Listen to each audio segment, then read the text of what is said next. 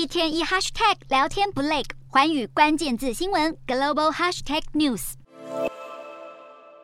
根据消息指出，中共召开二十大前夕，郑州疫情爆发。十月十九日当天，富士康郑州厂宣布关闭食堂，要求员工在宿舍内用餐。为了能维持 iPhone 十四的产量，郑州厂传出厂内约十万员工因疫情被隔离，而能上班的人皆被强制封闭管理，导致出现员工集体逃亡的现象。无独有偶，习近平全面掌握中共二十大之后，正企图实施供销合作社计划，公私合营、国进民退的态势越来越明显。导导致许多民营企业及外商心生恐惧，甚至陆续出逃中国市场。今天的国际新闻评论要来谈谈，从富士康郑州厂数万员工大逃亡现象，到外国企业、港资企业、台商企业，甚至不少中国富人也有逃亡中国的迹象。这会不会是中国社会出现崩溃的前奏呢？一心想要终身连任的习近平，又会采取哪些对策来解决社会潜在的不稳定？会松绑、调整强硬的领导风格，还是对内控制更趋严格。其实，中共专制政体虽然中国人民没有参政权利，但中共中央长期维持派系共治的模式，至少派系相互制衡，能促使权力不会过度集中。改革派多少还能降缓政策过度左倾的问题。不过好景不长，习近平破例跨入第三任期，邓小平改革开放后遗留下来的政治惯例不再被遵循，改革派被下架，习家军全面掌控党国机器，单一派系掌权之下，力主清零的强硬派主导国家政策，势必会全力落实习近平走回计划经济时代，国有化路线恐怕会压垮过去四十年的经济成果。习近平在中共二十大的政治报告中强调，要让中国特色社会主义回到初心。所谓的初心是什么？他没有太多的说明，但是对照他在十九大积极扩大政府监管市场的动作来看，极有可能是要削弱民营经济体的市场力量。换言之，习近平在延任后将会陆续采取各种调节措施，一来实现国进民退的发展目标，二来打造共同富裕的中国社会。说白了，在习近平心中的中国式现代化，就是要压制甚至消除私有制，而调节富人收入则是一种手段罢了。当然，尝尽市场开放果实的企业及富人，对于习近平的掌权感到担忧，不但可能会面临资产全部收归国库的风险，恐怕个人身家财产都将会不保，甚至落得充公的下场。不久前，国有企业入股民营企业的动作，以及公私合营模式已悄悄展开，这都说明了中国经济发展模式将会有巨变。事实上，习近平的经济路线不只是要整肃企业家或富人，社会底层及劳动阶级也无法幸免。公有制经济体一旦抬头，除了市场效率会因此低落，更可能会带来社会浩劫。长期以来，中国政治体制具有条条块块特色，以党领政的原则逻辑，从来不是为了活化社会经济的动能，而是由上至下的风险管控。这是中共的统治套路，也是中国积累下来的治理怪象。值得留意的是，中共神圣不可侵犯的一党独裁模式，更有着上有政策、下有对策的问题。这从各地出现离谱的防疫措施，便可看出中共统治的弊病。可以想象的是，在习近平全面掌权的态势之下，中国社会经济将陷入疲软、反弹、压制的恶性循环，甚至出现崩溃。市场经济的价值在于效率跟调节，自主及盈利将可以提高效率。逐利的思维有助于各种经济行为的调节，可以说这是过去四十年中国经济发展的利基。再加上中共推出各种刺激市场的政策方案，宏观调控让中国特色社会主义发展道路得以维持市场竞争力。不过这一切都可能会毁于一旦习近平政治优先的领导风格弱化民间创新的力道，扩大政府管制的范围，许多民营企业、外商公司纷纷转移投资根据地，逃离中国市场，成了投资避险的主流做法。习近在他的二十大政治报告中强调要长期坚持清零政策，显然他仍不会松绑严格的风控作为。经济受损并不是他首要顾虑的问题。纵然他曾表示会继续对外开放，但是却同时强化政府对经济的控制力量，以防范外部因素的干扰。依此趋势来看，习近平很有可能会对内扩大整肃的动作，要松绑调整的几率并不高。这直接冲击了新兴产业的发展，社会反弹声越大，它的控制程度就会越强。以目前中共二十大以维稳政局为要，短时间内难有改弦更张的松绑措施。持平而论，中共二十大的权力布局，习近平空降没有中央历练的李强来担任国务院总理，而他的亲信丁薛祥也将出任第一副总理。丁薛祥也没有管理经济的经验，未来国务院的决策能力势必越来越弱，成了中共中央的办事机构，且贯彻习近平的意志。这对游移的外商企业来说，更看坏未来中国经济前景，加快出出逃的动作。可悲的是，多数中国人民只能默默接受这一切的风险代价，社会不满情绪积怨多时，总会有爆发的一天。社会崩溃恐怕会促使中共政权的崩解。